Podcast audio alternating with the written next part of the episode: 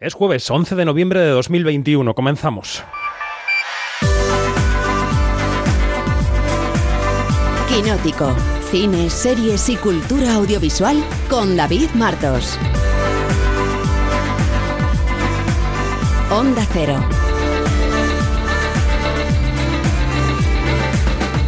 En el ranking de las 20 películas más taquilleras en lo que llevamos de año, en este año raro de la pseudo recuperación de las salas, solo hay dos películas españolas. Una en un dignísimo número 2, a todo tren destino Asturias de Santiago Segura, y la otra, en el puesto 16, es Operación Camarón, las dos producidas por televisiones, la primera por A3 Media, y las dos comedias muy abiertas. Con estos datos se puede comprender fácilmente que al cine español en general y al cine español indie en particular le está costando mucho convocar espectadores. Y eso que Almodóvar, Boyaín o Aranoa han estrenado películas, todas ellas más abajo en la lista de momento. Con este panorama, este viernes salen a competir a las salas 5. 5 películas españolas a la vez. Y no de autores noveles desconocidos. Benito Zambrano, Fernando Colomo, Agustí Villaronga, Jaume Balagueró y nada menos que Carlos Saura. Yo creo firmemente en esa máxima que dice que el cine español no es un género, que puede convocar a espectadores muy distintos. Sí, pero en un rango determinado. No cualquier espectador va a la sala, lamentablemente, a ver estas películas. Y ese rango, y de ese rango la gente que aún va a los cines, se va a repartir entre cinco películas, a las que les será muy difícil aguantar mucho en una cartelera que tiene 15 estrenos semanales. Pensemos bien en esto entre todos, ¿eh? porque ahora que estamos en crisis habría que sentarse para ver cómo lo encauzamos. No sea que la situación del cine español se convierta en irrecuperable. Soy David Martos y esto es Quinótico.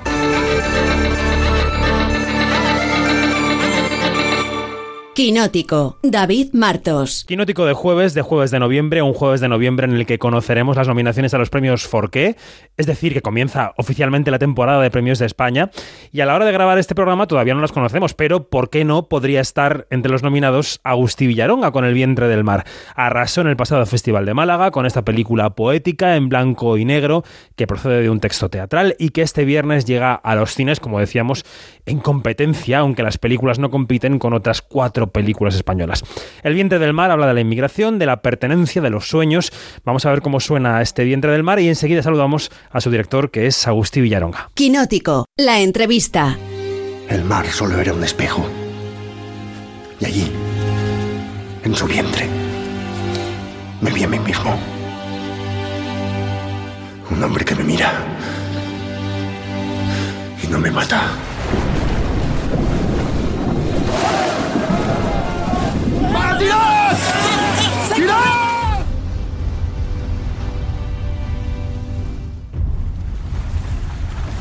Tienen las armas. No hay provisiones para todos. No dejarán con vida ni un solo hombre más de los que necesitan. Nos salvaremos por el odio que tenemos a los que nos han abandonado y regresaremos para mirarnos a los ojos y ya no podrán volver a dormir. Y no pararemos hasta que hayan catado nuestra venganza. Agustí Villaronga, ¿qué tal? Buenos días. Hola, buenos días. ¿Qué tal? Hablamos de nuevo con el director del Vientre del Mar, meses después de hablar con él en el Festival de Málaga, donde, donde arrasaste en Biznagas. ¿eh? Eh, ¿Cómo es la resaca de aquello? ¿Cómo recuerdas esa victoria tan arrolladora en el Festival de Málaga? Hombre, lo recuerdo con mucha alegría y un poco excesivo todo, porque de repente, claro, uno no nos superó. O sea, no, no, no esperábamos aquello ni muchísimo menos. Además, no solo ocurrieron los festivales, ¿no? Y Mm.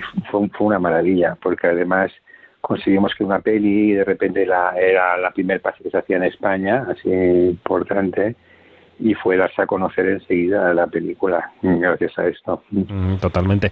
Eh, ¿Por qué Mm. crees que esa película conectó tan bien con el jurado? ¿Por qué crees que le dieron tanto amor en forma de biznagas? Eh, eh, puede ser porque evidentemente es una lectura universal de un, de un tema que nos toca muy de cerca a todos, porque mm, po- po- po- eh, lo valoró también, pues eso, tu trayectoria, tu figura. Yo, yo creo que se unieron varios fa- factores, ¿no? Para que la película tuviera ese carro de, de- de premios.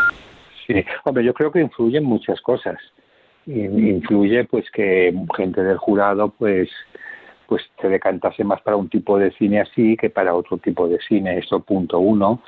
Y punto dos, pero yo ya vi incluso en las proyecciones normales para público, yo notaba que la película entraba bien, siendo una película, dijésemos, que dices, bueno, no es la típica película así, dijésemos, comercial al uso, y sin embargo entraba muy bien, se sigue con facilidad y toca un tema que quieras que no la gente es sensible a él. Ah, claro, porque es un tema que habla de supervivencia y además en estas épocas que hemos vivido durante la pandemia y todas las cosas que ocurren en el mundo, pues tocar ese tema y tocarlo de una manera tan poética como lo hace Alessandro Barico, el escritor, pues creo que, da gusto de verlo. Mm. Mm, llevabas mucho tiempo dándole vueltas a estos monólogos, ¿no? A estos textos eh, que ibas a hacer en teatro y que finalmente acabaron en cine. ¿Cómo fue el proceso, Agustí? Bueno, es verdad que llevaba muchísimo tiempo. Yo cuando, mira, esto es una novela que se llama Océano Mar, en la cual hay un capítulo que debe tener 10 páginas o 12 que se llama El viento del mar. Allí son dos personajes hablando del mismo hecho, de ese naufragio que ocurrió hace 200 años en frente de las costas de Senegal, que inmortalizó Jerry Cole en ese cuadro famoso que hay en el Louvre, ¿no? El rapto de la medusa y El, la balsa de la medusa. Entonces, yo de ese texto eh, te digo que me gustó tanto que de repente hice una adaptación para teatro, que era como un monólogo alterno entre dos personajes, un oficial médico y que, existen sus diarios, además, porque sus diarios existen, y luego un marinero raso. Y es dos maneras clarísimas de ver cómo se enfrentaban a la supervivencia y, la, y contaban los hechos de distinta forma. En teatro tampoco se pudo hacer y cuando llegó la pandemia, precisamente estaba a punto de estrenar una cosa de teatro, nos quedamos allí en Mallorca sin vino cómo se llama esto que encierran, ¿no? En confinamiento. Confinamiento. y ahí nos quedamos y, y de repente me puse a escribir y digo, coño, ¿por qué no lo hacemos en cine? Y ahí fue, y nació como una cosa muy humilde, porque te digo, fue pasarlo a cine sabiendo que teníamos poco presupuesto, dificultades propias del momento de la pandemia y ahí nos embarcamos. Yo creo que fue un acto casi de rebeldía, ¿no? Como la gente que sube a las azoteas a cantar, ¿te acuerdas? Que pues lo mismo pasa, que el cine lleva un poco más del lío, eso es verdad. Mm. Todas las películas son muy complicadas de hacer y de levantar financieramente, incluso directores y directoras que han tenido mucho éxito comercial, pues les cuesta llegar a, uno, a unos productores, a una televisión, a una plataforma y decirles, oye, ayúdame a levantar este nuevo proyecto, ¿no? Aunque no sea arriesgado como este. Y este encima es un mm. proyecto arriesgado porque, como tú decías, no es una típica película de público palomitera, ¿no? Em, claro, mm. esto, esto pone de relieve que, hace falta el cine independiente, que hace falta los productores independientes, ¿no? Que no todo pueden ser los grandes capitales de la producción, supongo, ¿no? No sé. Claro, no todo puede ser ni una cosa ni todo puede ser la otra. Yo creo que las cosas tendrían que convivir. Lo que es verdad que hay muchos momentos en que de repente lo que es el aspecto más artístico y hablas de esta manera de artístico creativo y ya parece que estás hablando de rollos, ¿no? De rollos patateros y tampoco es eso. No sé, hay muchísimos cineastas, y no quiero hablar de españoles, de fuera, o, que son realmente hacen películas arriesgadas, buenísimas y que tienen un público importante. me explico, y que no en el público de ir a ver Marvel o de ir a ver James Bond o de ir a ver Dune o Dune pero pero existe Aquí yo no sé, aquí bueno, aquí yo no me quiero meter en ningún fregado. Te puedes meter tranquilamente, ¿eh? porque total, no. estamos entre amigos. No, no, pero sí es verdad que cuestan un poco de hacer las cosas, sí, eh, cuestan un poquito, porque claro, depende, es que ya no es que se dependa de un productor, es que depende del productor, el productor depende de una televisión, las televisiones o de las plataformas, y ya son mucha gente a opinar y son tantos filtros que hace muy complicado que una cosa salga a flote, a no ser que sea muy convencional. Entonces sí, entonces ya sale de, ya, de entrada. Mira, me decía este fin de semana, bueno, hace, hace un par de semanas en la, en la Seminci, Juan José Campanella, el director argentino, decía, bueno, si te fijas, el Scorsese de Netflix no es el mismo Scorsese que cuando se produce fuera de las plataformas. Y es verdad porque hay mucha gente en la mesa opinando, ¿no? Quiero decir que en estos sitios, bueno, pues se deben a lo que se deben y hay mucha gente opinando sobre productos que en otro, o películas que en otro momento pues se podían considerar de autor, ¿no? Yo creo que esto funciona así. Exactamente, y además, por ejemplo, en las plataformas el autor no es que esté muerto, pero el autor pinta poco. Tú piensas que la, realmente la base importante de las plataformas, eh, fíjate, son los showrunners, incluso los guionistas productores, porque lo que es el, el director, tú piensas, por ejemplo, en una misma serie que van cambiando el director, él no, no, no sé, hay poca autoría, no, no lo veo ni bueno ni malo, ¿eh? simplemente que en ese sentido ha cambiado O sea, se puede hacer una película desde Netflix como Roma de Cuarón, ¿eh? que es muy muy del Cuarón, entendernos, y muy así, y muy como sería una película en pantalla, pero, ya, pero no pasa tanto, es difícil, ¿eh? es difícil. Mm. Totalmente, totalmente. Oye, hablando de las pantallas, ¿tú eres optimista con respecto al futuro de las salas de cine? No, no lo soy en absoluto porque soy creo que soy realista y lo miro ya era un problema antes de que viniese la pandemia la pandemia fue como una estocada y yo no creo que se acaben de recuperar.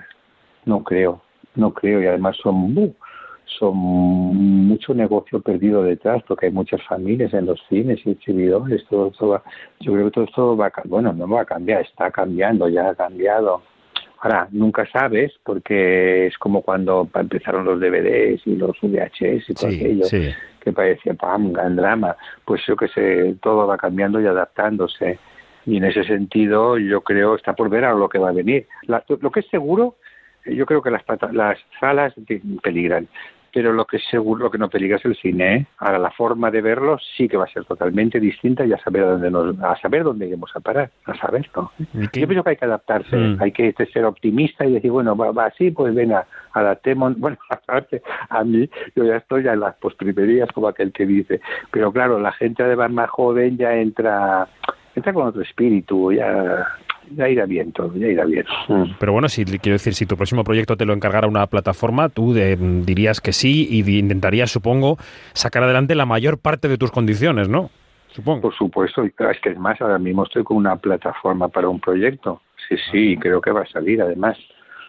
Sí, sí, no, no, yo no tengo, o sea, no, no le hago ascos a las, a las, ni a las plataformas ni a las series, a ninguna de las dos cosas.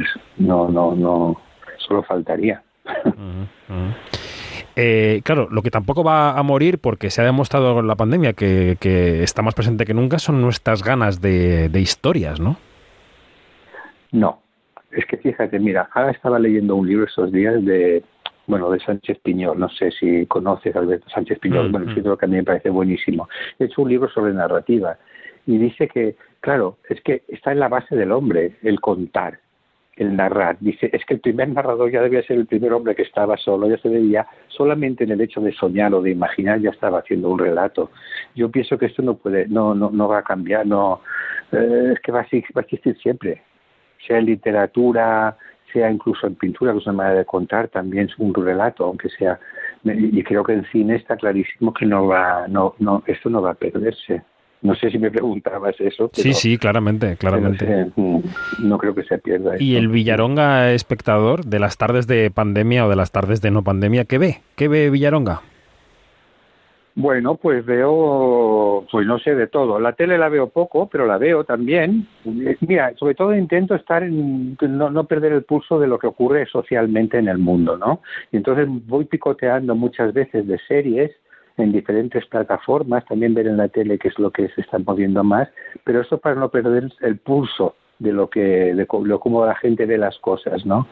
Pero yo ver ver ah, fíjate, cuando veo, por ejemplo, una serie, el otro día vi de Fall, Fall, una película de la casa se llama, son tres temporadas y debe ser antigua, de dos o tres años. La pillé y me la tragué entera, estuve varios días viendo eso, pero que no te creas, no, no me engancho con tanta facilidad, ¿eh? No, me gusta, mira, ¿sabes que me gusta mucho? Por ejemplo, en Filming, que Filming tiene una, una parte de la plataforma, es de cine clásico, y de repente hace redescubrimientos, ¿no? De, cosas increíbles, del cine americano los años 50, y dices, hostia, vaya maravillas que hacían, ¿no? Mm. Sí. Pues, eh, pues efectivamente compartimos la pasión por ir descubriendo joyas y yo no sé tampoco, ya vamos terminando, si tú lo utilizas en las películas y series españolas que ves, que verás algunas para descubrir actores, en el sentido de, mm. uy, uy, este, uy, este qué bueno, este, me voy a apuntar el nombre, me voy a apuntar el nombre. Pues sí, eso lo haces, no solamente en el cine, sino en el teatro, porque a mí me gusta mucho el teatro y voy y de repente sí, claro, hay gente, mira, no, no puedes dar abasto de con la gente que te gustaría trabajar, al menos a mí me pasa. A mí los actores me gustan muchísimo, o sea, el, trabajo en el cine para mí es importantísimo el actor dentro de una película. Y hay tanta gente interesante que dices, hostia, me gustaría topármelo unos por unas cosas, dos por otras, Eh, pero bueno, nosotros los directores consulta hacemos una cada dos, tres años, ¿entiendes? No. Efectivamente. ¿Y qué es lo próximo, Agustí, que puedes contarnos? ¿Es lo de la plataforma que nos decías o es película que, tienes ahí en cartera? No, pues lo próximo es película porque es una cosa que estaba pendiente y entonces, pues yo creo que vamos a empezar ya después de, ya en enero, ¿eh? porque de hecho ya está todo conseguido, está la pasta, está hecho incluso un casting, está muy, muy, muy avanzado y es como una especie de comedia, eh, fíjate, una comedia un, poquito macabra a veces, ¿no? Pero no, es una comedia muy tierna también, es muy en línea Little Miss Sunshine o Billy Elliot, o, ¿sabes? Que es medio social, pero de gente, mm, ¿cómo se dice?, mm, pequeña, no sé, es una historia de una abuela con dos nietos que se han quedado encerrados en una casa y bueno, no cuento más de argumento porque es igual, no pero, pero, pero esa sí es, ese tono gracioso y amable, sí, que no lo he hecho nunca. Pues deseando, deseando ver ese tono de, de Agustí Villarón. Agustí, gracias y que vaya bien este mm. vientre del mar en taquilla en lo posible en esta, en este otoño tan raro, no de taquilla, pero bueno, que vaya, que vaya muy bien. Ojalá, y si no en filming, que también se puede ver allí Eso es, eso es. Un abrazo fuerte, Agustín. Gracias, hasta, luego. Adiós. Quinótico, lo que tienes que saber. Despedimos a Agustí Villaronga y recibimos a David Noriega, que como no vino a Málaga, pues tendrá que ir al cine a ver El vientre del mar. Noriega, ¿qué tal? Buenos días. Iré, iré al cine con mucho gusto. Buenos días. Así me gusta.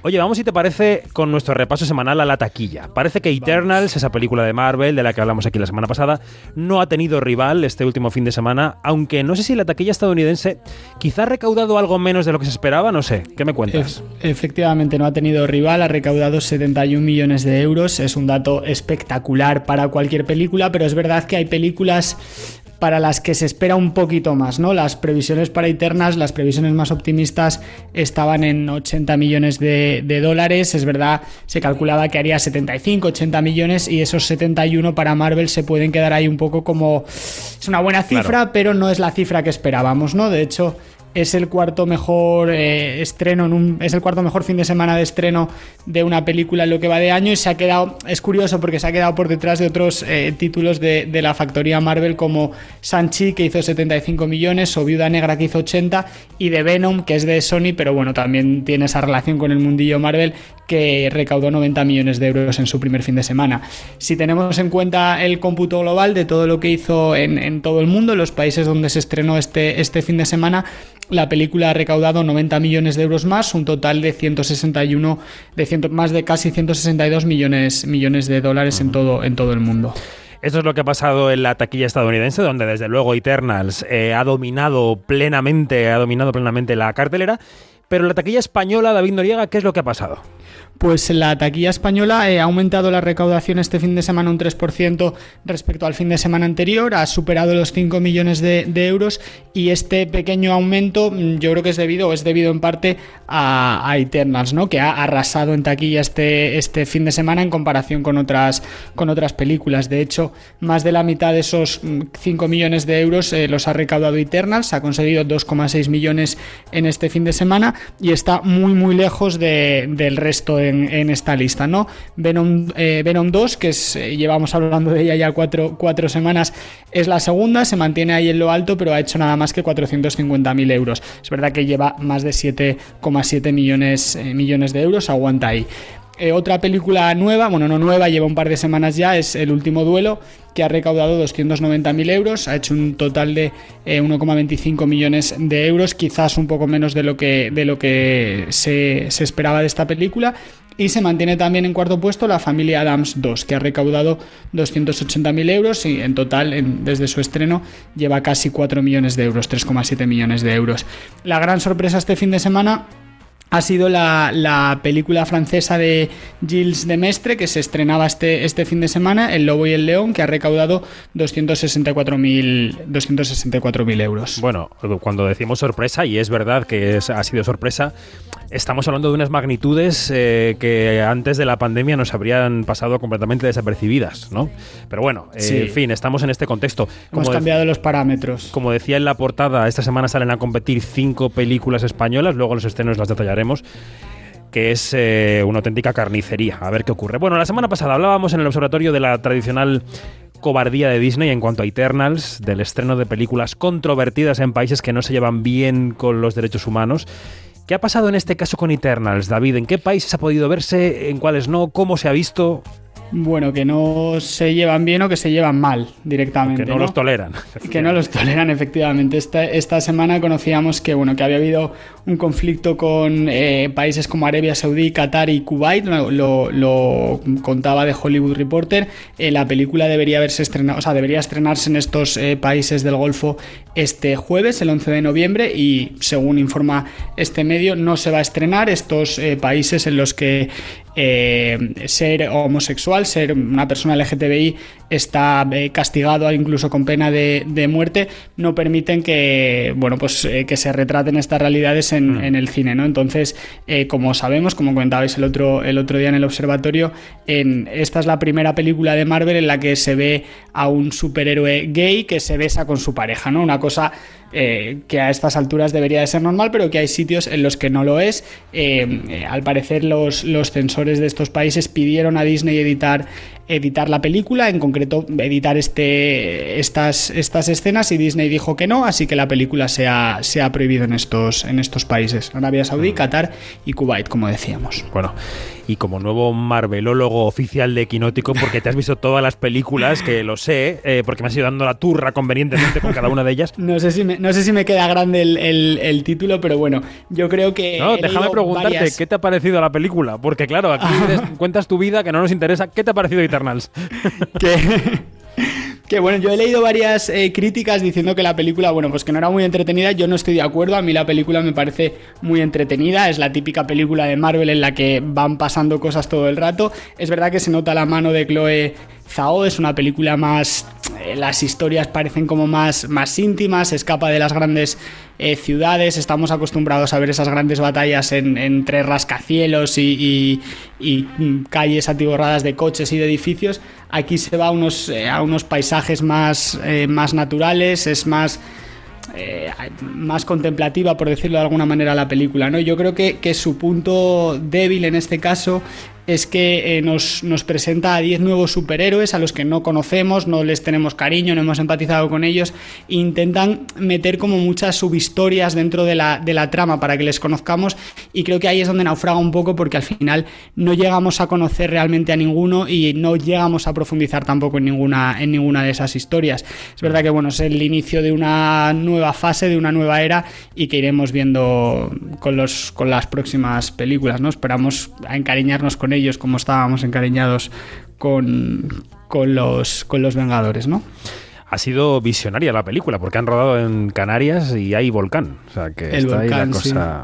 Bueno, vamos a mirar las próximas películas que se van a ir estrenando. En unas semanas llega la esperadísima House of Gucci, lo nuevo de Ridley Scott, que no deja de trabajar el hombre. Creo que Lady Gaga está robando todos los halagos en las primeras reacciones, ¿no? Sí, la película se estrenó el, este martes en, en, Londres. Lady Gaga interpreta a Patricia Reggiani, que es la exmujer de Gucci y la acusada de, de, pues de asesinarle comparte cartel con Adam Driver, Jared Leto, Jeremy Irons y Al Pacino. Y bueno, todos es verdad que, reciben buenas críticas de, las, de los profesionales que la han podido ver ya, pero es verdad que los mayores halagos se los lleva Lady Gaga, ¿no? De ella dicen que está fantástica, impresionante, incluso que lo que ella hace en esta película es más que una actuación. La cantante y actriz que fue nominada al Oscar en 2018 por Ha nacido una estrella eh, cuenta que asumió ese papel durante 18 meses, que se lo llevaba a casa, que se lo llevaba fuera del trabajo, que actuaba como ella, que hablaba como ella y que incluso llegó a sentir lo que ella sentía adentro, ¿no? Es una cosa un poco curiosa cuando estamos hablando de una, de una asesina. Oye, ¿cuándo se estrena la película en España, por cierto? Pues la película se estrena este 26 de noviembre y como decías, eh, Ridley Scott no para porque es la segunda película en, apenas un mes después de, ese último duelo y bueno, parece que esperan que, con esta se quite la, espinita de esa taquilla un poco, un poco floja que ha tenido el último, el último duelo estas dos semanas. Bueno. Lana Wood, la hermana de la actriz Natalie Wood, ha publicado un libro de, bueno, sobre su hermana en el que acusa a Kirk Douglas de haberla violado, ¿no?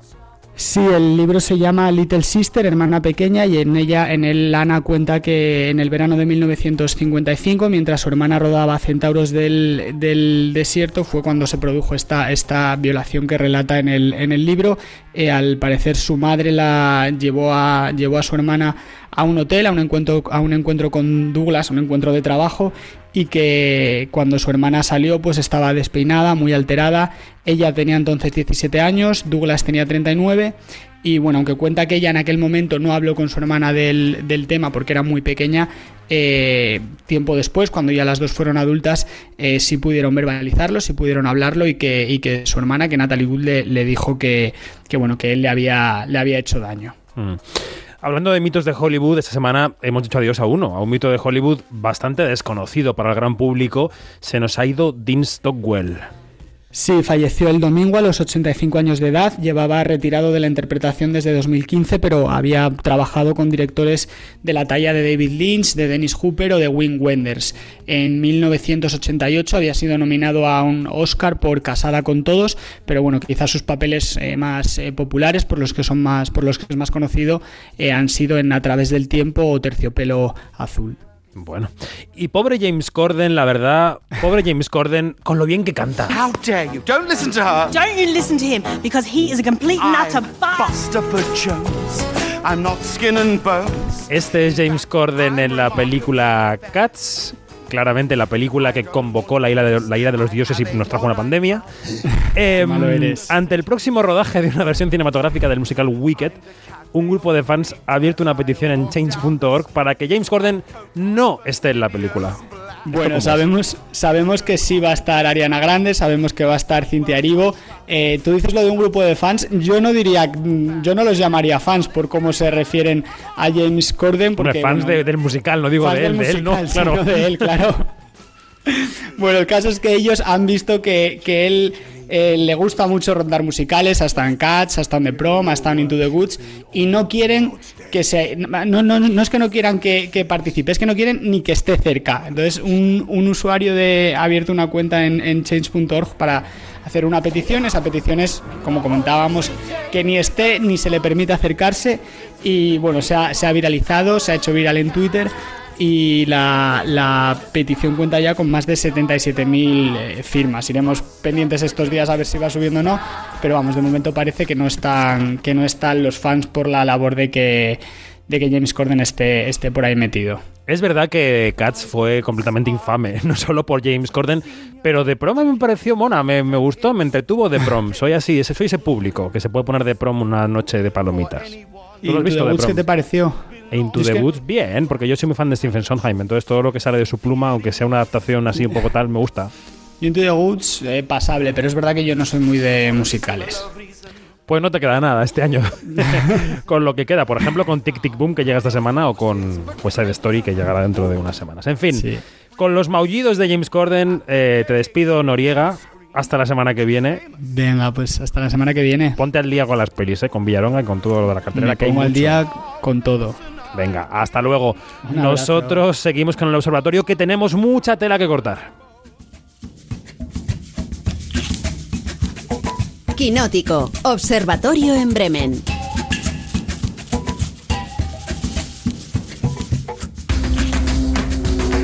Abrimos otro de esos observatorios tutti frutti que le toman el pulso a lo que está pasando en el cine y en las series. Hoy tenemos festivales, le echaremos un vistazo al mundo de la animación, en fin, muchas cosas.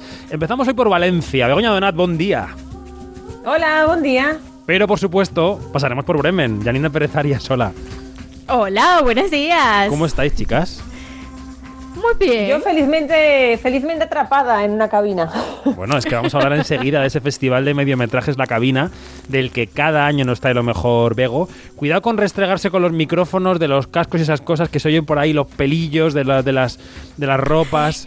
Esto es lo que tiene, la precariedad de la radio, es lo que tiene el frufru de los micrófonos. Bien, antes vamos a resumir lo mejor que ha pasado por los primeros días del Festival de Cine Europeo de Sevilla, que se celebra aún en la capital andaluza, la edición 18, edición del reencuentro con el público, sobre todo del público fuera de Sevilla, porque el año pasado fue una edición con cierre perimetral provincial, y una edición en la que la película inaugural eh, venía directa del Festival de Cannes. En español la peli se ha traducido como París Distrito 13, aunque vosotras, observadoras, adelantadas a vuestro tiempo, la visteis en Cannes bajo el título Les Olympiades.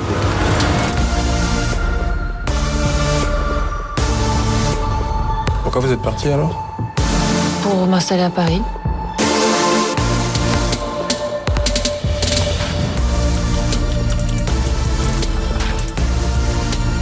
Je compense ma frustration professionnelle par une activité sexuelle intense. Bueno, en el festival charlamos con el director, con Jacques Audiard, que nos contaba que aunque la película, pues eso, pues parece que tiene medios escasos, parece que la pandemia condicionó un poco el rodaje, porque es una película muy de interiores, una película romántica, ahora contaremos de qué va, que para nada, para nada nos decía, es una película pandémica. Como Es curioso porque cuando hemos empezado a escribir la peli no había pandemia. l'écrire, euh. He empezado a escribirla antes de los hermanos Sister y es curioso cómo la historia sanitaria nos ha cogido y en realidad podríamos verlo como una película de época, como el Parent Movie. C'est- un côté Hay un lado como era antes. Hmm. Decía eh, una película de época casi, ¿no? Una, una period movie. Eh, bueno, Odiar contaba con la traducción fantástica de Martín Samper, al que conocéis del circuito festivalero. Sí. Escucharemos más de la entrevista cuando se estrene la película en España, una película en blanco y negro que dibuja un cruce de relaciones amorosas en una de las banlieues de París, esos barrios un poco deprimidos en los que la inmigración de varias generaciones tiene mucha presencia. Yo no pude ir a Cannes, pero yo tengo la sensación, a ver si me corregís, de que en Cannes esta película, con respecto a otras, palideció un poco, ¿no? No brilló tanto, ¿no? ¿Qué os parece? Yo apuntaría una- un detalle más, que fue lo que me trajo a mí a la sala para, para verla. Más allá de que eh, me, me- me guste mucho, eh, el hecho de que la, la película estaba basada en tres eh, novelas gráficas, tres historietas gráficas de Adrián Tomine, que es, es un autor referencial, yo creo que para, Sí. Para los que nos gusta el cómic. Eh, yo lo que viví fue eso, ¿no? El contraste con otras películas que me habían arrebatado. Entonces yo creo que esta película hay que verla separada de- del Festival de Cannes. Me pasa mucho que yo reflexiono a posteriori que muchas películas vienen mermadas porque a lo largo del día has visto otras tres películas, las comparaciones son odiosas y con que una te haya gustado muchísimo ya las otras las desmereces. Entonces yo creo que para hacerle justicia a una película así hay que verla fuera del contexto de- del aluvión, del atracón de, de cine que, que ves en Cannes. La película es muy defendible. Mm, Yanni. Sí, sí, eh, yo creo que tu percepción eh, mm, no está errada y lo que dice Begoña tiene- es de verdad cierto. La película sí pasó muy debajo del radar porque tuvo, fue un día bastante, mm, bastante, digamos, con todas estas avalanchas que nos caen en un festival como el de Cannes. No sé de qué me hablas. Este, y bueno, y sí, la película, la película, como dice Begoña, es muy defendible. me- eh, de verdad que tiene cosas. Hola. Eh, tú, tú tienes, tú allí em, reconoces al- el cine de Audiard, lo reconoces porque está todo esta cuestión del trasfondo social y cultural de los personajes que él que a él le encanta meterse en todo eso, ¿no? Es un es un director que, que come tierra, ¿no? Que, que, que patea la calle y eso se siente. Yo, yo lo siento. Este, además, eh, Celine Sciamma eh, colaboró en el guion y con eso ya tienes como que, wow, ¿no? ya, Claro. ya allí como que se cruzan dos superastros y, y bueno, Audiard es un tipo que, que es muy inteligente, hace un, hace un cine bastante inteligente, bastante, mm, eh, digamos, que, que, te, que, te, que te atrapa que te atrapa sin estos efectismos, ¿no? Y esta película me gusta mucho el- esto de que es una película romántica, pero te está contando otras cosas más allá del romanticismo. Y esto es muy bueno. Tengo que deciros que he aprovechado Sevilla para ver dos de las películas de Cannes que me había perdido, ahora que hablamos de Cannes y de películas recuperadas, y que me han parecido fantásticas. Una es La peor persona del mundo, de Joachim Trier, y la otra es Compartimento número 6, de Juho Kuosmanen. No sé si compartís la pasión. A mí, particularmente la segunda, esa película, Compartimento número 6, ese tren gélido que va hacia el Ártico, me ha dejado encantado. No sé si son de las Sí. vuestras o no. Es fantástica, es fantástica. A mi compartimiento número 6 me, me flechó de una manera increíble, porque eh, es todo lo que entras en el cine y no te esperas ver lo que te pone el director, ¿no? Este, Yujo eh, te, te, te jamaquea de una forma y además que, además que, que, te, que te pone en esta situación de contrastes de, de una, de, de un ambiente súper claustrofóbico como es en un tren y luego te saca a esa pampa, a esa pampa gélida este es, es increíble y además la relación de los dos personajes es preciosa. Y yo sé que, que la- sobre la otra película, la de La peor persona del mundo, hubo una persona llamada Begoña Donat que lloró en esa película. Begoña nadie. Donat, por favor, da fe Pero de este bueno. testimonio. A ver, me pasó con esta película lo contrario de lo que acabo de decir con respecto a la de Odiar, y es que la vi a ultimísima hora del día eh, con una pereza que ni os imagináis y me, me- me- me gustó muchísimo. Eh, me, me fue conquistando de a poco, ¿eh? porque es verdad que al principio, nada más empezar, me parecía una, una Frances Ha nórdica. Pero es eso y mucho más. Luego hay, hay una asunción del duelo, hay una, un análisis de, una, más bien una radiografía de, de- de las parejas, de, de la evolución y la involución en las parejas. Y luego, sobre todo, yo creo que hay un, un estudio de personaje muy detallado eh, y eso lo defendió con creces la, la protagonista, la, la actriz protagonista, Renata, que, que de hecho se alzó con el premio a Mejor Actriz por, una razón y es porque hace suyo el personaje y lo hace tan, tan frágil como, como odioso en ocasiones, como, como adorable en otras. O sea, me Bueno. parece muy, muy bien trazado ese, ese, ese personaje con sus claroscuros. Ya saben las quinóticas y los quinóticos que en el observatorio a veces hablamos de películas que no han llegado todavía a la cartelera, que llegarán en algún momento, así que que apunten. París, Distrito 13 de Jacques Audiard, eh, Compartimento número 6 de Juho Kuosmanen y La peor persona del mundo de Joachim Trier, que llegarán en algún momento a los cines. Los primeros días del Festival de Cine Europeo de Sevilla eh, han servido para que veamos las pelis de dos directoras españolas. Estas dos pelis van a llegar en las próximas semanas a la cartelera, llegarán creo en diciembre. Liliana Torres estrenaba su tercer largo que se llama ¿Qué hicimos mal? Ciao, io sono Lili, era un'amica del tuo figlio Manuel. ¿Y cómo va? Lo de la peli, digo. Soy pobre, como siempre. Soy cineasta. ¿Cómo? ¿Do cine? Sí, hago películas. ¿Aquí? Eh, bueno, aquí exactamente no. Por aquí ocho, dos primeras. Es un recorrido entre realidad y ficción por la historia de sus relaciones amorosas. Porque ella, o podemos decir quizá una Liliana Torres de ficción, quién sabe, es la protagonista de la película, que se propone entrevistar a sus antiguos novios para preguntarles qué salió mal en sus relaciones. Hemos hablado con ella. Esta era una idea de partida. Eh, una idea que, que- que no es exactamente igual que la, que la original, porque sí que, claro, durante el proceso hay cosas que, que van cambiando, ¿no? Es decir, por ejemplo, las tres entrevistas que hay son eh, tres entrevistas eh, planteadas documentalmente, como documental. La primera, tal cual, la- está en la película, es, es un- una entrevista documental, rodada a tres cámaras, y, la- y lo que se dijo allí es lo que, es lo que hay, ¿no? Reducido, pero es lo que hay. Y las otras dos, eh, eh, por ejemplo, yo quería que también fueran ellos los que estuvieran delante de, de la cámara, pero no accedieron, ¿no? Sí accedieron a hacer la entrevista y la hicimos, ¿no? Y lo que se dice a través de los actores es exactamente, igual con las mismas palabras prácticamente, que me dijeron mis exparejas, ¿no? Entonces, la idea está desde el principio, sí que poco a poco, ¿no? El proceso va transformando las cosas. Bueno, escucharemos la entrevista completa cuando se acerque el estreno. Em, creo que Janina has podido verla, ¿no? Sí, sí, me dejó una gratísima impresión. Eh, es una, es una, una película tan honesta. eh, eh, voy a decir la palabra, la palabreja, valiente. Hasta, hasta, hasta, hasta- Mientras to- no digas todo lo que- necesaria, lo todo está valiente- bien. No, no, no, no, no. Muy valiente porque, porque es siempre mm, el- en esta vida real siempre tendemos a, a pasar páginas, ¿no? Y, y vamos pasando páginas de nuestros capítulos en la vida y no hacemos, no hacemos una revisión.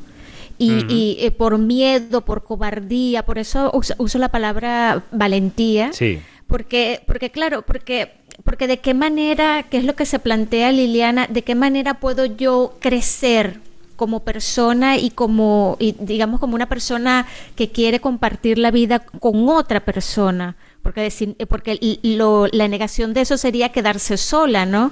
Entonces, e- el planteamiento me parece súper, súper arriesgado.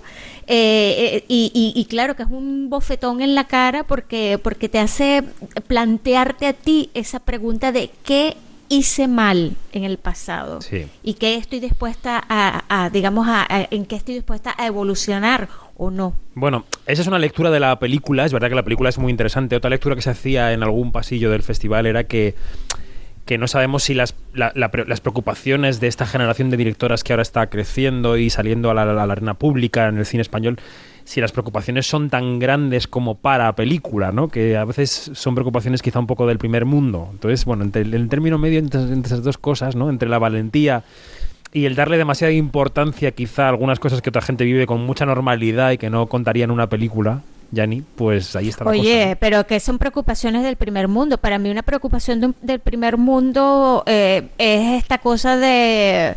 eh, ay, mira, te voy a decir una, una bobera. Eh, te- eh, eh, comprarse la- las, la- las zapatillas Adidas, sí o no. Eso es una preocupación del primer mundo. Pero cuando tú te refieres a, a relaciones entre personas, de, de dónde sale todo? De la relación de, de dos personas. Porque si, ¿qué onda si esas dos personas tienen un hijo? Ahí hay un futuro.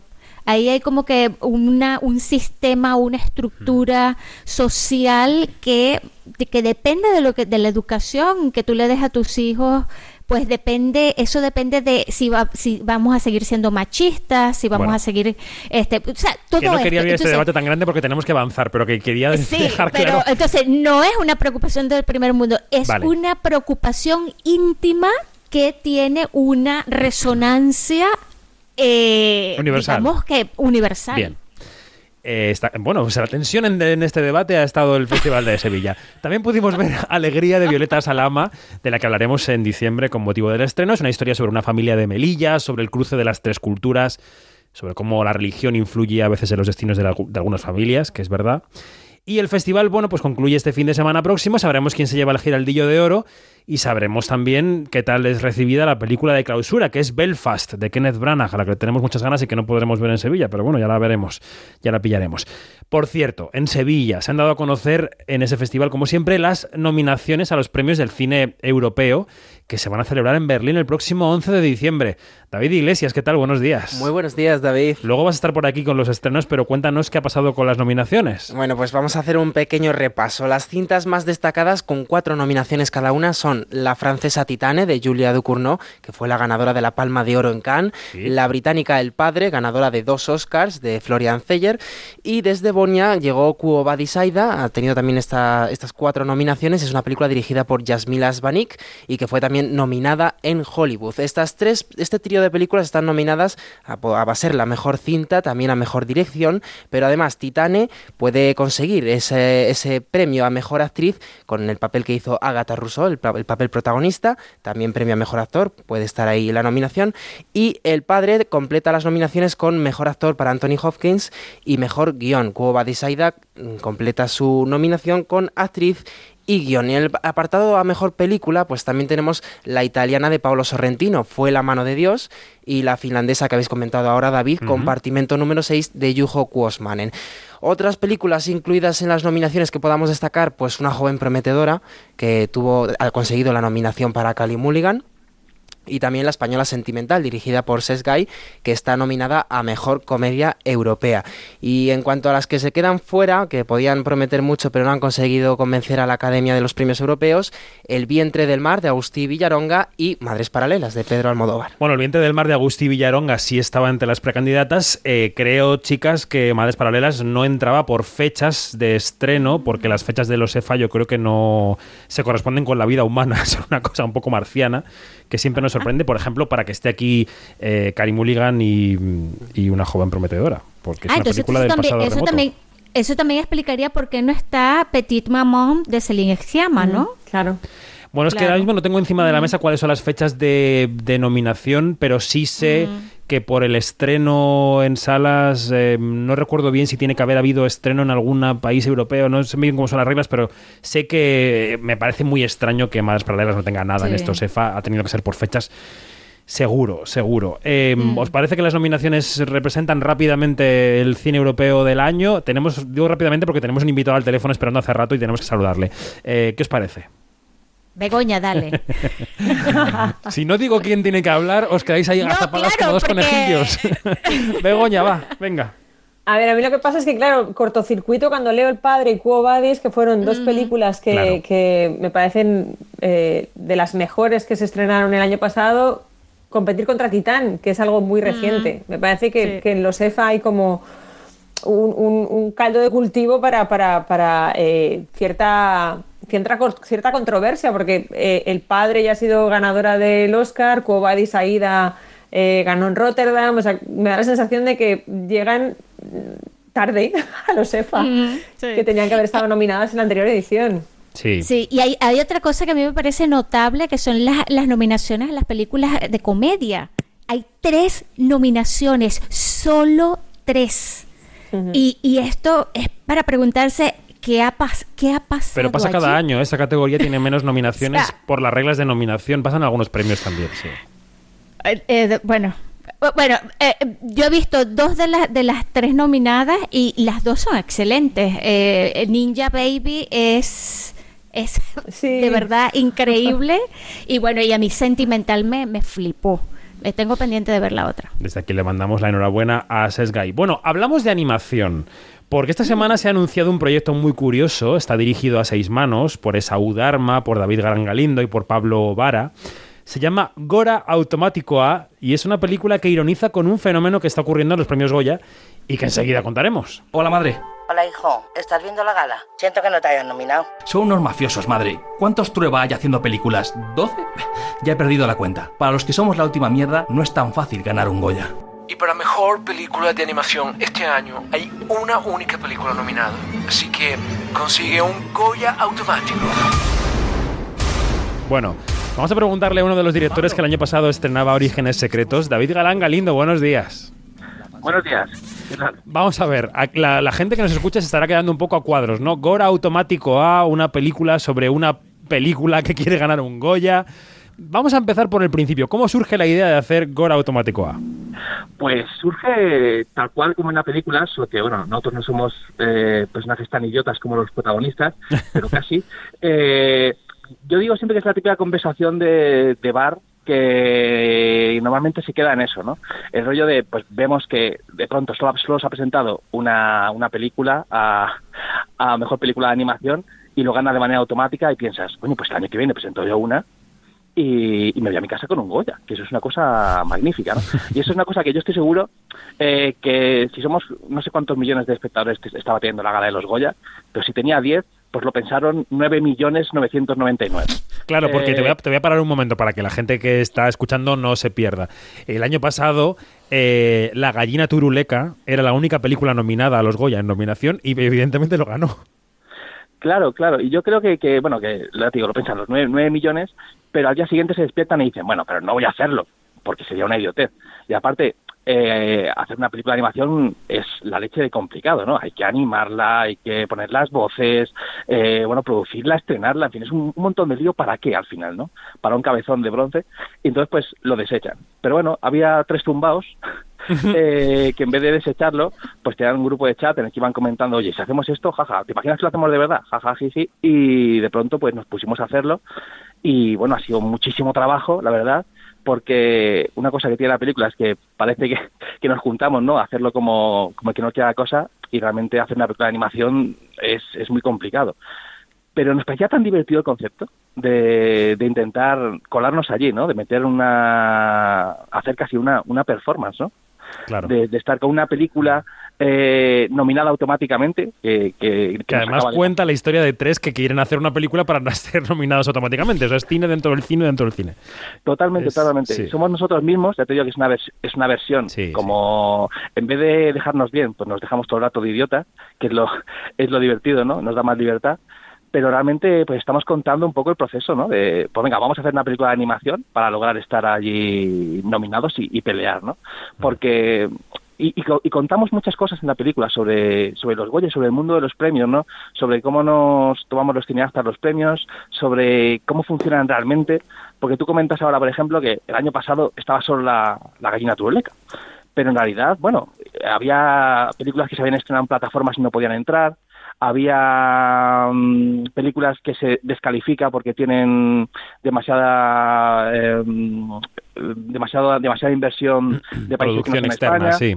Exacto. O sea, hay toda una clase de intríngulis eh, que contamos, pero de manera muy divertida, que es lo, lo más importante, que la peli es, pues, la hemos hecho para que sea la risa. Y, y nada, la verdad es que nos ha quedado una cosa muy divertida. Eso que decías de las películas descalificadas porque eh, tienen producción externa, claro, descalificadas o no calificadas, porque le ha pasado este año a D'Artagnan y los tres mosqueperros, que todo el mundo pensaría que es la epítome de la españolidad. Y no, eh, no está calificada como española por el ICA y no puede Claro. concurrir. Es que hay una, hay una trampa ahí maravillosa y es la siguiente. En España se invierte la cantidad que se invierte de pasta en animación, que por supuesto no es la suficiente ni mucho menos. Y entonces se ven obligados a buscar inversores internacionales. Y cuando entran, dejan de ser españoles y ya no pueden ir a los Goya. Entonces es una, es una marciano como eso. Es, es muy marciano, muy marciano, muy marciano.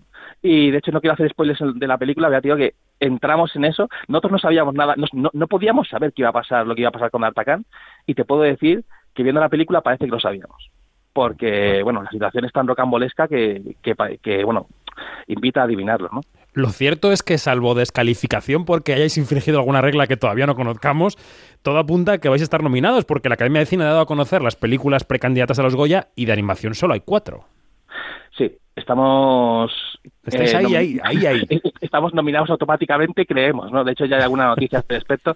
Pero bueno, lo más importante para nosotros es que no queríamos hacer una película troll. No queríamos, no sé si os acordáis, aquello que, que hizo With Michu, de poner una... lo de Bocata, tal. No, no, hemos que hacer, hecho una película que de hecho así nos pasa, que la, la ha visto un montón de gente, ahora ya está en Biomac, para los académicos, para tal, nos está llegando feedback, y es una película que tiene valor por sí mismo. O sea, no queríamos hacer una cosa simplemente de cumplir el trámite, sino queríamos hacer una película realmente buena y además como nuestras capacidades para animar pues eran reducidas, es una tiene una animación 2D, una animación clásica tipo Disney años 20, eh, en blanco y negro para, para no perder tiempo con el color. O sea, la, la animación es, es- la, animación es funcional.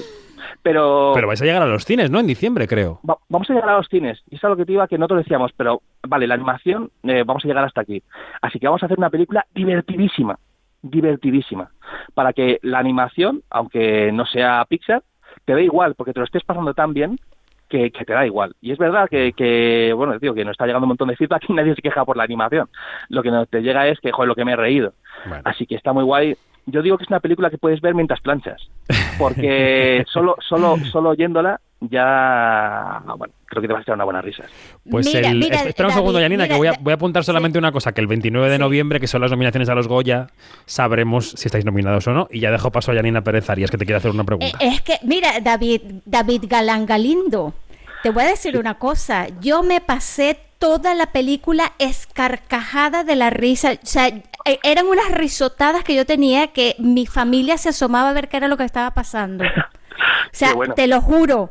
Eh, y, y entonces yo, yo me pregunto que te, em, te quería preguntar una cosa, sí, si me lo permite el otro David, y es que Permitidísimo. ¿Cómo te- o sea, tú- a- ustedes aquí van con, con todo y no importa. Es una cosa que como que, mira, ¿qué más da?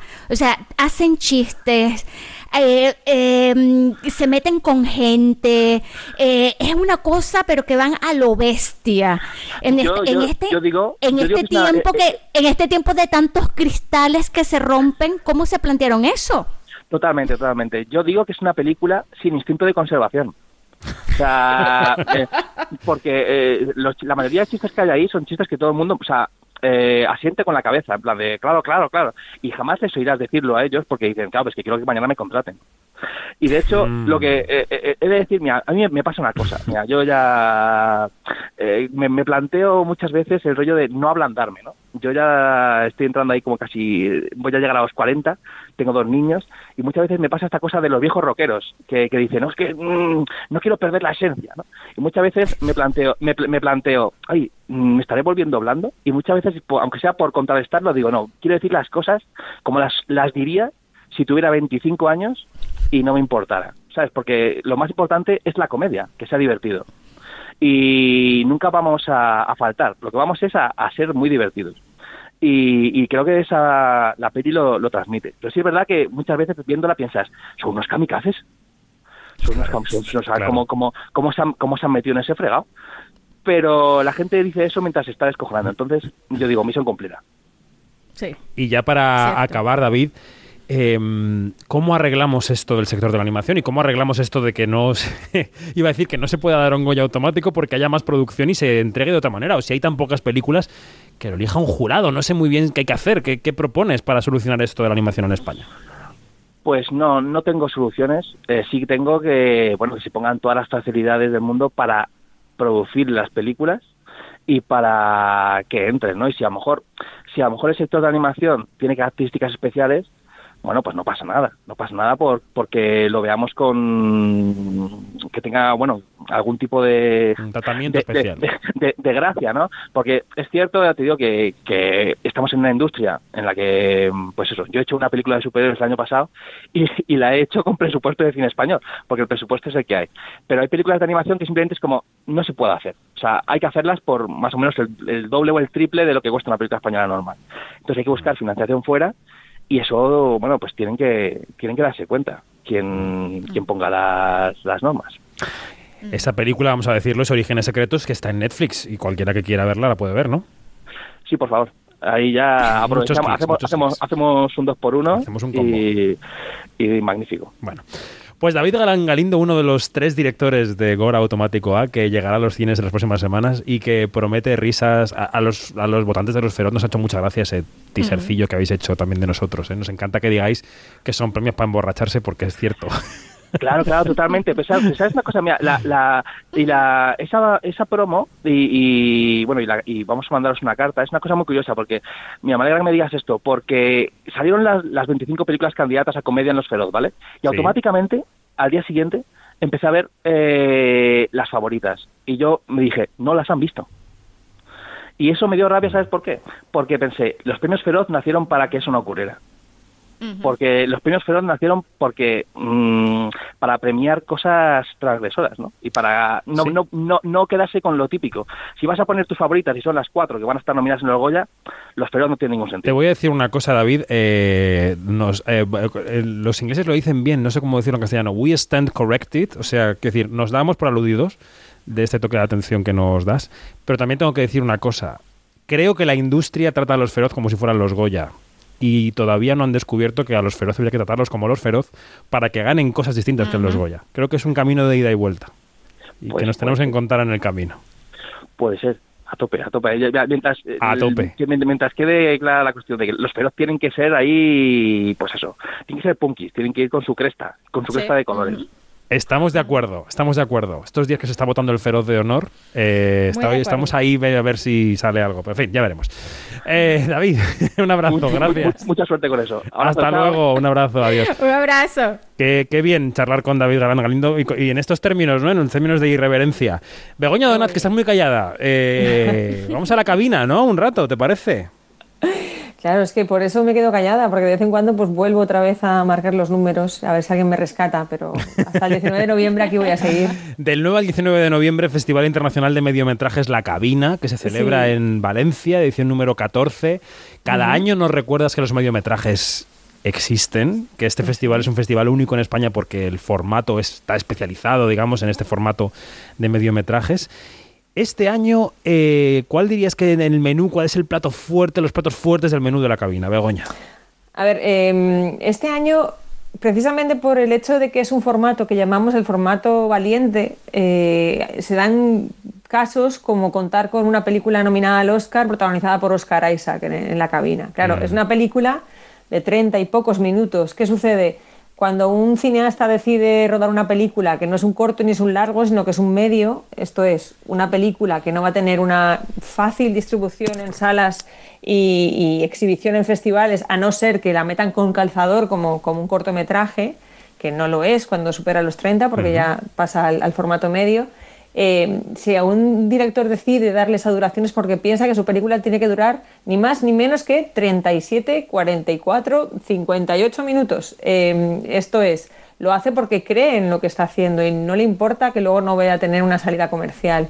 Entonces se dan casos como el que te estoy comentando, una película que se llama The Letterbox, eh, de una directora llamada Elvira Lind, que no lindo, avisamos, y que está protagonizada por Oscar Isaac. ¿Por qué Oscar Isaac decide protagonizar esta película sobre un funcionario de prisiones al que le cambian de puesto a, a un departamento que es la lectura y luego censura de las cartas destinadas a los presos del corredor de la muerte?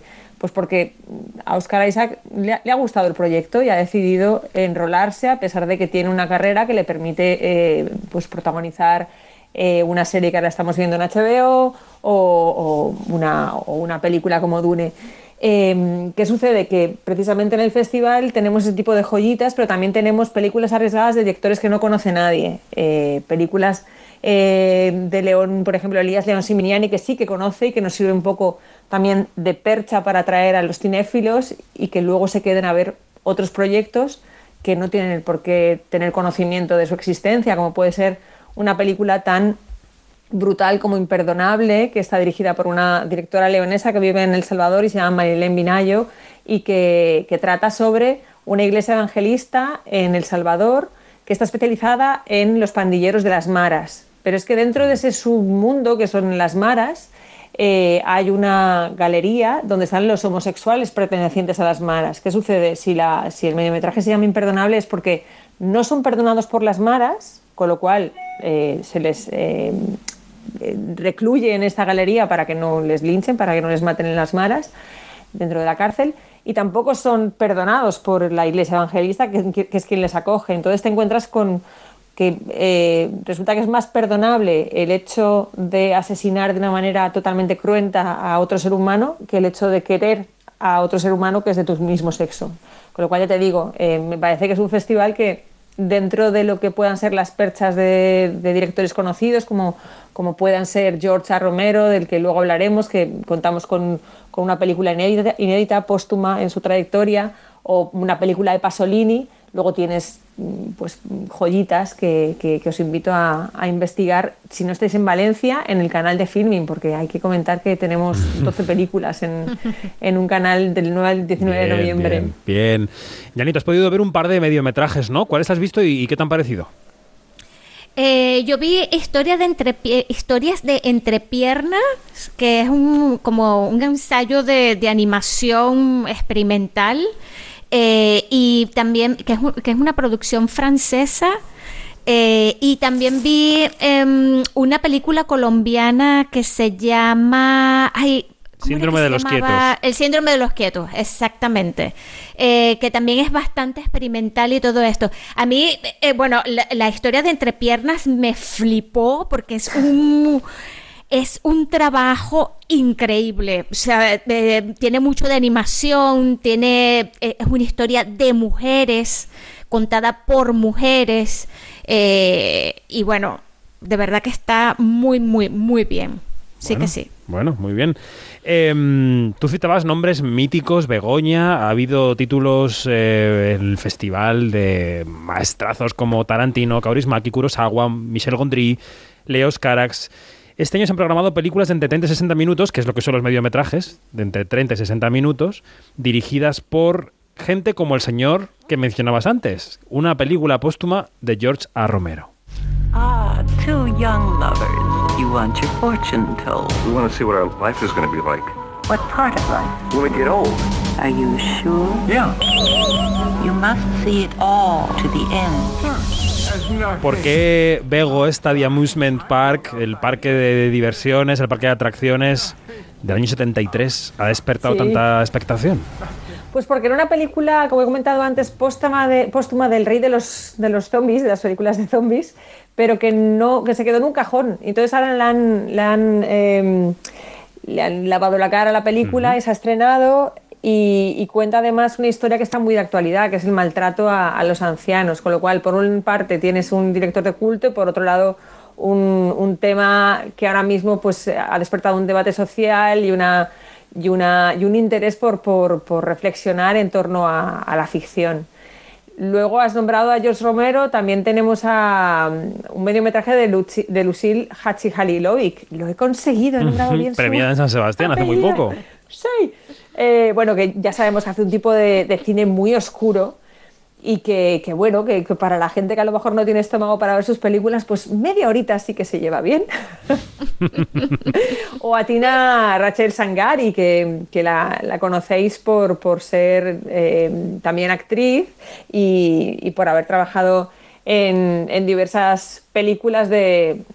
Jo, esto me sabe mal, ¿no? Porque no, no es cuestión de, de defender a alguien por, por su pareja, pero es verdad que como que se han retroalimentado ella y, y su marido, que ahora me he quedado en blanco y, y todos sabemos quién es. No pasa nada porque lo puedes googlear. En Quinótico tenemos, damos tiempo a la gente para googlear y salir del paso. Mientras tanto, Yanni, te, te- no sé si te, te quiero preguntar si tú eres de los zombies de George. Romero o si no te han dicho nunca nada. Este, chico, em, no es que me, me la mantenga viendo sus películas, pero, pero si toca verlas, pues se revisa y eso. A, mí, bueno, eh, este. Es un, es un tipo de, de- de cine que no es el que me, me apasione, pero que, que está, que, que tú ves otros, otros cineastas que, que tienen la huella de George Romero. Entonces, claro, siempre, eh, siempre que ves eso, te remite a George Romero y, si- y sin quererlo terminas viendo cualquier película de él. O sea que, que, mira, todos los caminos llevan a George Romero, se Ah, quiera o no. ¿Has googleado, Bego? Sí, eh, es la directora de Cavalier. No sé si estáis al tanto. Fue una. Le, le ha pasado en festivales que el cine griego ha tenido como un, un gran momento de reconocimiento y ella ha sido parte de, esa, ese escuadrón griego que ha estado liderado por Yorgos Lantimos, por Ariane Laved, y ella está también en esa, en esa línea de creación iconoclasta y, totalmente arriesgada eh, de, de un país que, que, bueno, excepto Costa Gabras, pues pocos nombres suenan a las Mm. generaciones actuales. Efectivamente. Bueno, pues eh, La Cabina, un festival para descubrir, sobre todo, y quien no esté en Valencia, para descubrir a través de filming. Hay también Fashion Films, un congreso dedicado a Berlanga, en fin. Hemos hablado de La Cabina, hemos hablado de animación, hemos hablado de los premios del cine europeo, hemos hablado del Festival de Sevilla. Yo creo que ya os puedo dar fiesta. Ya habéis cumplido esta semana, el sueldazo os lo habéis ganado. Así que Janina Pérez Arias, Begoña Donat, gracias y un beso a las dos. Un abrazo. Un, un, besazo tutti frutti. Eso. de muchos sabores. Hasta luego, chicas. Adiós. Luego. Y antes de comentar el resto de este no es contigo, David, que estás por aquí todavía en el estudio. Sí.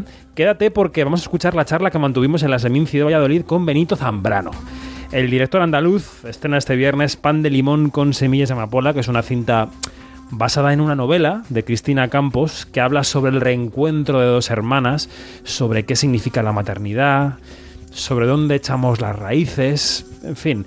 Protagonizan Elia Galera y Eva Martín, así que escuchamos cómo suena Pan de limón con semillas de amapola, que es un título lar- larguísimo, que Pero he muy conseguido bonito. decir entero, Pan de limón con semillas de amapola, y a continuación la charla con Benito Zambrano. Quinótico. David Martos. Onda Cero. Bienvenida. Te he echado mucho de menos. Vas a comprar la panadería de Lola. No, la he heredado.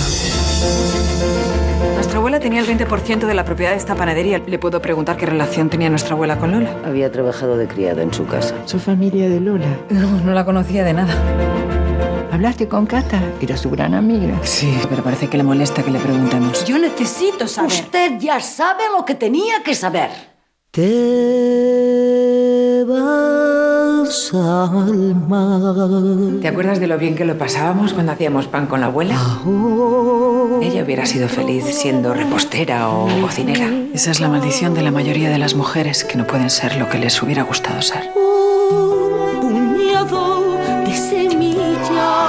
Estamos con Benito Zambrano, el director de Pan de limón con semillas de amapola. Benito, ¿qué tal? Buenos días, ¿cómo estás? Hola, muy bien. Pues genial, eh, con muchas ganas de, de ver la peli con público, de volver al cine con, con, con una película y, y de disfrutar del día, ¿no? De la primera. Hablábamos, creo, hace un par de años cuando estrenabas Intemperies sobre lo, lo poco prolífico que has sido en cine, ¿no? En, en- en películas. Son pocas, pero, pero, pero te ha ido bien. Quiero decir que aciertas con los títulos. ¿Cómo es el proceso para elegir de tu, de tu escasa filmografía qué es lo siguiente? ¿Cuál es la siguiente historia que nos vas a contar? Bueno, yo eh, tengo la impresión que cada vez elijo menos y que es el casi el destino lo que te va eligiendo. Creo que muchas veces uno no hace el, el- el cine que quiere, sino el cine que puede o el cine que sale. Eh, ¿En qué sentido lo digo? No lo digo en un sentido de queja, ¿no? Sino, por ejemplo, Sin Temperie fue un proyecto que me ofreció en su momento Morena, Morena Films. Eh, Pan de Limón es un proyecto que me ofrece Filmax, es decir, el mérito y, digamos, el, el premio de por qué estamos hoy aquí, por qué está- eh, vamos a presentar de la película, habría que dársela a, a los productores, ¿no? que fueron los que leyeron la novela y compraron. Y me la ofrecieron. Entonces, tiene que ver mucho a veces con el destino, ¿no? Es decir, eh, uno siempre está pensando, porque la gente que nos dedicamos a contar historias, al mundo de la creación, siempre estás trabajando, siempre estás pensando, siempre estás buscando. A ver qué historia es la que te va a sorprender, qué historia es la que te va a emocionar, qué historia es la, que, la siguiente para hacer, ¿no? Y de pronto, como me pasó en Intemperie, llega un producto, oye, ¿te interesa? Ah, sí, pum, y la hicimos. Y lo mismo pasó un poquito con Pan de Limón, ¿no? Yo estaba en otras cosas y me ofrecieron la novela y digo, ah, genial, me encanta, vamos a, vamos a por ello, ¿no? Y, bueno, y así van surgiendo. Lo siguiente, no sé si va a venir de una novela, de una serie de televisión, de una cosa que se me ocurra a mí, de una cosa que, que escriba, de otro, no lo sé, las cosas vendrán y, y bueno, siempre que sea algo en lo que yo la sienta como mío, algo que yo sienta que, que puede, que yo pueda aportar que mi visión puede, puede enriquecer ese proyecto o por lo menos eh, merezca la pena, pues eso ya, con eso yo ya soy feliz y ahí voy. Vamos por ahí. Co- eh, ¿Con qué elementos de pan de limón conectaste y, y cuando leíste la novela pensaste esto puede ser mío? Aquí puedo enchufarme yo y hacer una película de Benito Zambrano. Mira, yo mm, con casi todo lo que me pasa en la vida, eh, yo, mm, a mí me tiene que entrar por, por el corazón, por el estómago, por la, por la emoción, ¿no? Yo si una historia me emociona, si una historia me conmueve, si una historia me atrapa, eh, ya con eso ya me parece interesante, ¿no? Ya con eso digo, hostias, aquí hay algo en el cual yo puedo crear ese vínculo con la novela, ¿no? ¿Por qué? Porque primero para mí es, es lo emocional, es lo más importante, ¿no? ¿Vale? Entonces, eh, después viene ya ah, un análisis más, es decir, cuando dices, hostia, me voy a meter a hacer una peli de esto, tengo que tenerlo claro. Y después, bueno, ya entras a mirar la novela y analizarla y a verla, a ver eh, lo que cuenta, si realmente yo puedo hacer lo mío, ¿no? Y entonces eh, Pan de Limón es una historia que me resultó tremendamente fácil hacer la mía, porque había elementos y, y temas que, que, bueno, que también están en mis otras pelis, ¿no? Todo el tema de la familia, la maternidad, eh, eh, todo lo que tiene, toda la historia de amor de las dos hermanas, este universo de mujeres tan particular, que a la misma vez son tan contemporáneas y tan actuales, ¿no? Toda la historia de, de este grupo, de esta tribu de mujeres, en fin, toda la parte de la trama de África, ¿no? Es decir, yo hace mucho tiempo que quería hacer una película que viajara, que, contara la complejidad de, de, la sociedad nuestra, de gente viviendo fuera, de gente, en fin, había un montón de temas que me parecían muy actuales, ¿no? Y me parecían que eran muy contemporáneos y eso era lo que lo que digo bueno pues, pues, vamos a por ello no a ver que a ver si somos capaces de hacer una película que merezca la pena. Y hoy lo vamos a ver vamos a ver si cuando el público vea que el público va a, cierra la película que el público al fin y al cabo es el que termina de dándole sentido final a lo que has hecho vamos a ver cómo conecta a ver qué pasa es verdad que son tus temas, pero también es verdad que cambias mucho de tono en las películas. Yo creo que cada película tuya tiene una tonalidad distinta, ¿no? Que tiene una. Yo creo que Intemperie no se parece en la tonalidad y en el aspecto y en la y en la manera de abordarla a solas o a la voz dormida y que esa también es otra. O sea, a ti te gusta ir tocando paletas distintas en lo, en lo en la manera de rodar, en lo tonal. Yo es que viendo la película decía no había visto un Benito Zambrano como este en, en, el look de la película. A lo mejor soy yo, ¿eh? que no la aprecié como tengo que apreciarla. No, yo, yo no, no hago una peli buscando ningún tipo de alarde, ni, ni desde ahí, ¿no? No, ahora voy a hacer esto, ahora voy a hacer lo otro. Porque sería que se notaría demasiado el director. Sí. ¿Entiendes? Yo lo que creo es que cada película tiene que tener su manera de contarse, incluso más, es más, yo personalmente mm, intento desaparecer de la película, es decir, que no sea la película venenosa menor, que sea la película, que es lo que me importa. Entonces, que la película, esta es una película de emociones, de sentimientos, una película que, que hay momentos de una gran intimidad, momentos de, de confesiones, momentos de mirarse a la cara, de, de hablarse, de, de- sobre todo todo este grupo de mujeres que se reencuentra. Y yo lo que quería es que eso surgiera mm, casi sin, sin que se notara quién es el director que está detrás. ¿Me entiendes? Yo no, no, no busco, ah, ahora voy a hacer esto, porque sería mm, pensar desde, desde, desde lo artificial, desde, ah, mira qué virtuoso soy yo, que soy capaz de hacer esto y esto también. No, yo no hago películas para eso, no hago películas para lucirme yo, hago películas para contar historias, historias que emocionen. Y desde ahí, desde ahí, intento, mm, en lo posible, que se note lo menos quién está detrás, sino que el espectador se enfrente a una película y a hablar algún día, pues, lo que pasa es que no se puede por el tema de lo importante que es el marketing hoy en día, para meter, pero, pero desaparecer absolutamente, ¿no? Y sea solo la historia lo que, lo que llene, lo que atrape, lo que importe, y sea en la sala de cine. Porque al final cuando la peli se ve en una sala de cine, aquí en Valladolid, o en Murcia, o en Sevilla, o en Jaén, ¿entiendes? Y la gente entra a ver esa película, es una conexión del público con lo que está pasando ahí. Ahí está ocurriendo el cine. ¿Qué más da? ¿Quién hizo la película ya? Lo que importa es... Es como hoy en día cuando vemos películas, muchas veces que vamos en, yo sé, en un tren, un ave, un, digo, un eh, medio de transporte de esto y te ponen una película mm, y ni siquiera te, te entretienes en ver, ah, si no las ves, y si la película te atrapa, al final dices, ah, mira, pues esta es la película tal, esta película cual. O lo que pasa ahora con el cine que se hizo hace 80 años, ¿no? Cuando, ¿no? Cuando se ven las películas, mm, ¿qué más da qué director hizo la película? Lo que importa, lo que sí importa son los actores, porque son, son los personajes de la película, y eso van a estar siempre. Pero lo que importa es lo que la película te cuente, lo que la película sea por ser la película. Y tú que no tienes ya mucho que demostrar, porque de hecho te ofrecen proyectos, porque te ha ido bien en taquilla con algunas películas, te ha ido razonablemente bien. ¿Sigues poniéndote nervioso el primer día de taquilla para ver qué números ha hecho? O sea, ¿siguen dependiendo cosas de cómo vaya la película en el primer fin de semana para tu carrera?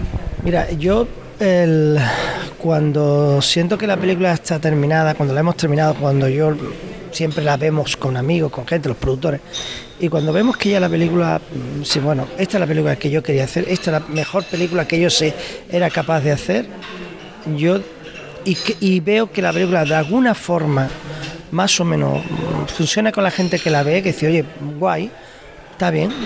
Yo ya ahí me quedo tranquilo porque dice, bueno, creo que he hecho entonces mi trabajo bien y aquí está. Hasta ahí mm, mi parte profesional. ¿no? De decir, bueno, ahí está, ha hecho la película, ha hecho la mejor que he podido y, y hemos podido hacer, vale, bien. Ahora, mm, ¿qué viene después? La- el público.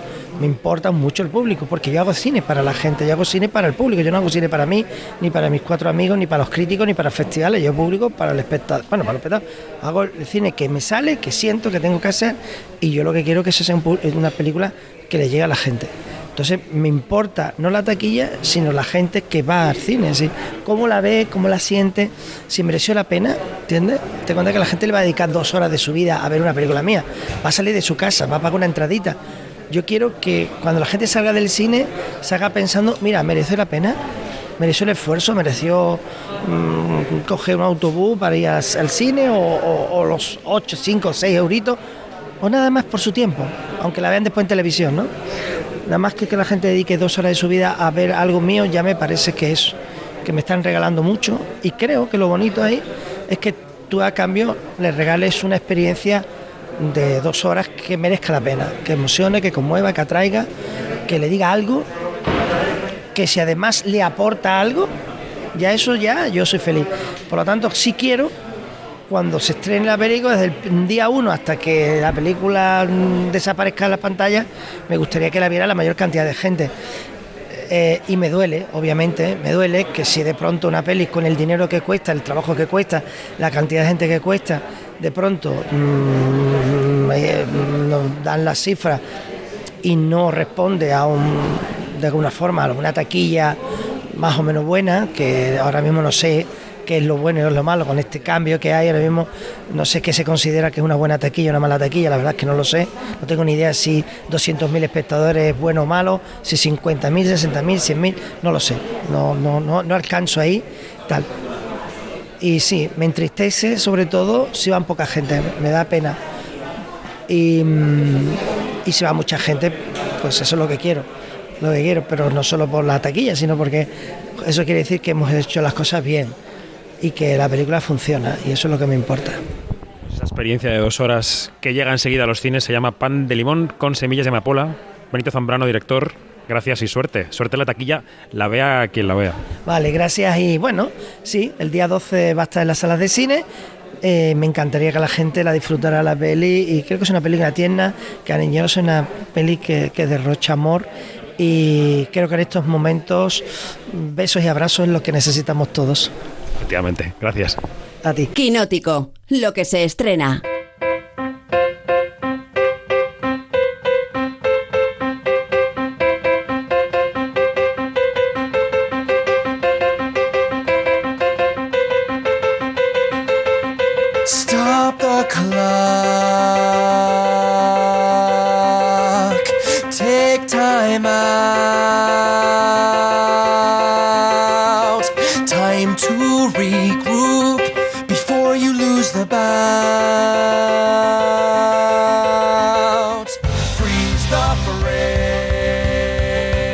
Con Ritmazo, la sección de estrenos de David Iglesias, escuchando la banda sonora de Tic Tic Boom, esa adaptación al cine del musical de Broadway que llega esta semana a las salas y muy pronto a Netflix, que es quien la paga.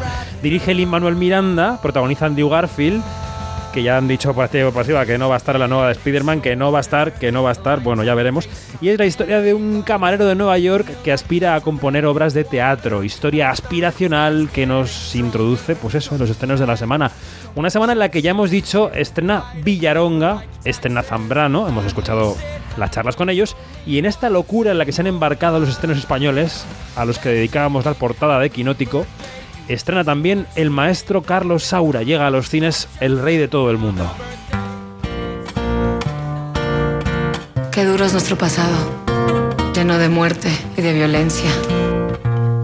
¿Qué quieres de mí, Manuel? Hermoso Tú has sufrido ese terrible accidente. ¿Es en serio? Sí, sí. En la obra que yo he escrito, tendrías que interpretar a una mujer del mundo del espectáculo que es bailarina y coreógrafa. ¿Yo, yo tengo que estar en una silla de ruedas? Sí, sí. Está de más decirlo, Sara. Tú eres por mucho la favorita. Sigues igual. ¿De qué va la nueva película de Saura, David? Pues es una cinta musical sobre el montaje de un espectáculo teatral de danza en el que seguimos a los bailarines del casting, especialmente a Inés, que es una joven promesa del teatro, pero que tiene una familia un poco peculiar. Su padre está metido en la mafia y en los ensayos entre bailarines pues empiezan los roces entre ellos, unos roces que a veces son de tensión por conseguir el papel, pero otras son roces pasionales. Todo a ritmo de música mexicana. Escuchábamos en el tráiler la canción de la canción popular mexicana Llorona. La Llorona, que al final esa música es la que va tejiendo el relato entre la ficción de lo que quieren crear en el escenario y la realidad. En el reparto tenemos a Ana de la Reguera, Isaac Hernández y Greta Elizondo. Y además esta película llega 40 años después del primer musical de Carlos Saura, Bodas de Sangre. Isaac Hernández, para los que veáis eh, series en plataformas, eh, estaba en Alguien tiene que morir, la serie que se estrenó el año pasado.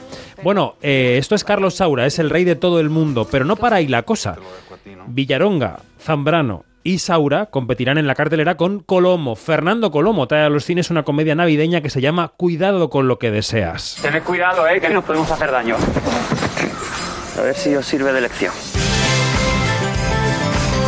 Soy tu padre, Miguel. ¿Qué te pasa? Estoy un poquito estresado con el trabajo, con los niños. ¿Tenemos muchos días de vacaciones? Demasiados. Con Tamara no estoy pasando la mejor época. Que era por aquí, por la derecha, era por aquí. Ay, era por ahí, era. ¿Qué es eso, abuelo?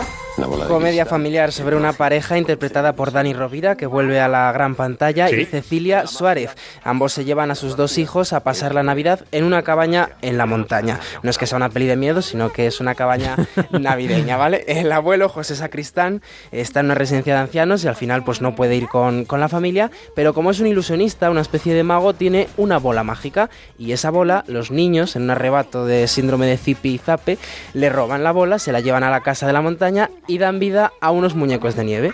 Y estos muñecos de nieve, que pueden ser como muy amorosos cuando están quietos, al coger vida, pues se convierten en diabólicos y vamos, que los niños pues la acaban, acaban liando las vacaciones navideñas. Bueno, y diréis, esta lucha mm, casi fratricida de directores, de la que ellos no tienen la culpa, los pobres, ni, la, ni responsabilidad ni nada, todo hay que decirlo. Bueno, esta lucha, diréis, ¿habrá acabado aquí? Pues no. Jaume Balagueró estrena su thriller con reparto nacional e internacional, porque llega a los cines Way Down. I'm the owner of a salvage business, and I have a job offer. I want you to help me break into the most secure vault in the world. Okay, very good.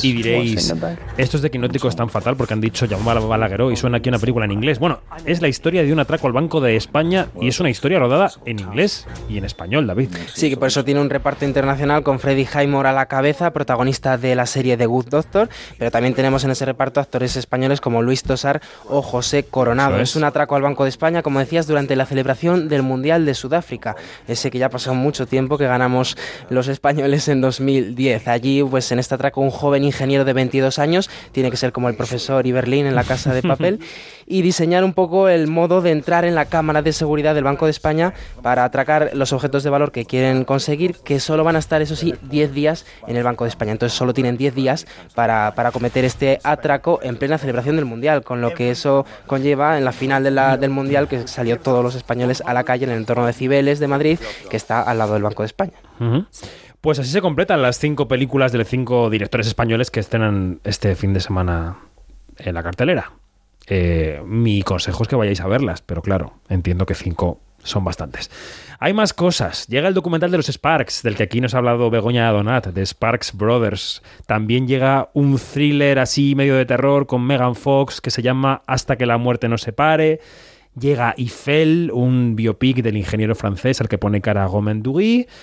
Y ojo porque se estrena una película de animación japonesa que es la tercera, creo, entrega de una saga que arrasa en taquilla ya donde va y que yo creo que los periodistas de cine y de series no estamos apreciando en lo que vale y en lo que gusta al público. Al anime en general, quizá. Totalmente. Luego llegan los rankings de taquilla y vemos esta película de anime que yo no he contado en el programa porque es la tercera en taquilla. En fin, la que llega este fin de semana es My Hero Academia, Misión Mundial de Héroes. Su nombre real es Izuku Midoriya. Está en busca y captura en todo el país. Las carreteras se colapsan rápidamente. Que los héroes que estaban en espera entren ya en acción. ¿Midoriya? ¿Se puede saber qué has hecho? Bueno, es que las entregas previas de David han ido muy bien, ¿no? Sí, sobre todo la segunda porque recaudó 40 millones de euros en todo el mundo cuando se estrenó hace dos años. Esta tercera parte llega a las salas españolas después de doblar su recaudación respecto a la peli anterior en Japón y después de convertirse en la segunda película más taquillera del año en el país nipón, solo por detrás de Fast and Furious 9 que se estrenó este verano. A ver cómo recibe el público español la nueva historia del anime My Hero Academia, dirigido por Kenji Nagasaki, ha dirigido las tres que, que se han estrenado y en la que un grupo de héroes pues tienen dos horas para detener el fin del mundo atómico. Pues gracias, David. Eh, ya va siendo hora de que llamemos a Mariajo, a Mariajo Arias, porque se están estrenando también series muy interesantes estos días. Se estrena Dope Sick en Disney Plus, The Shrink Next Door, el, el psiquiatra de la puerta de al lado en Apple TV Plus, El regreso de Dexter en Movistar y hoy mismo en la sexta, en abierto, la historia de Mónica Levinsky, la historia de Mónica Levinsky en American Crime Story, que ya estaba disponible en a Player Premium y que ahora llega al abierto, a la sexta. O sea que es temporada fuerte de series. A ver si el próximo programa o el siguiente, uno de los dos, le dedicamos un bloque a las Pues, series. Sí, pues seguro que sí. Iglesias, hasta la semana que viene. Hasta la semana que viene. Martos.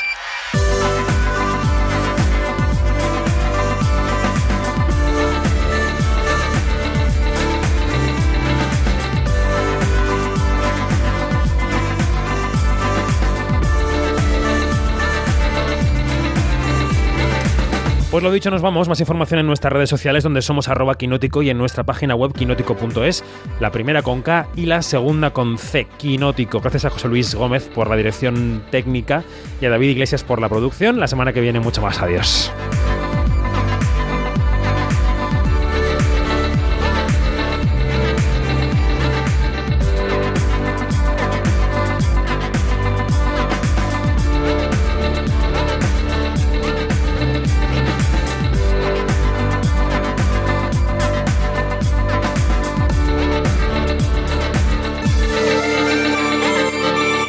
Quinótico.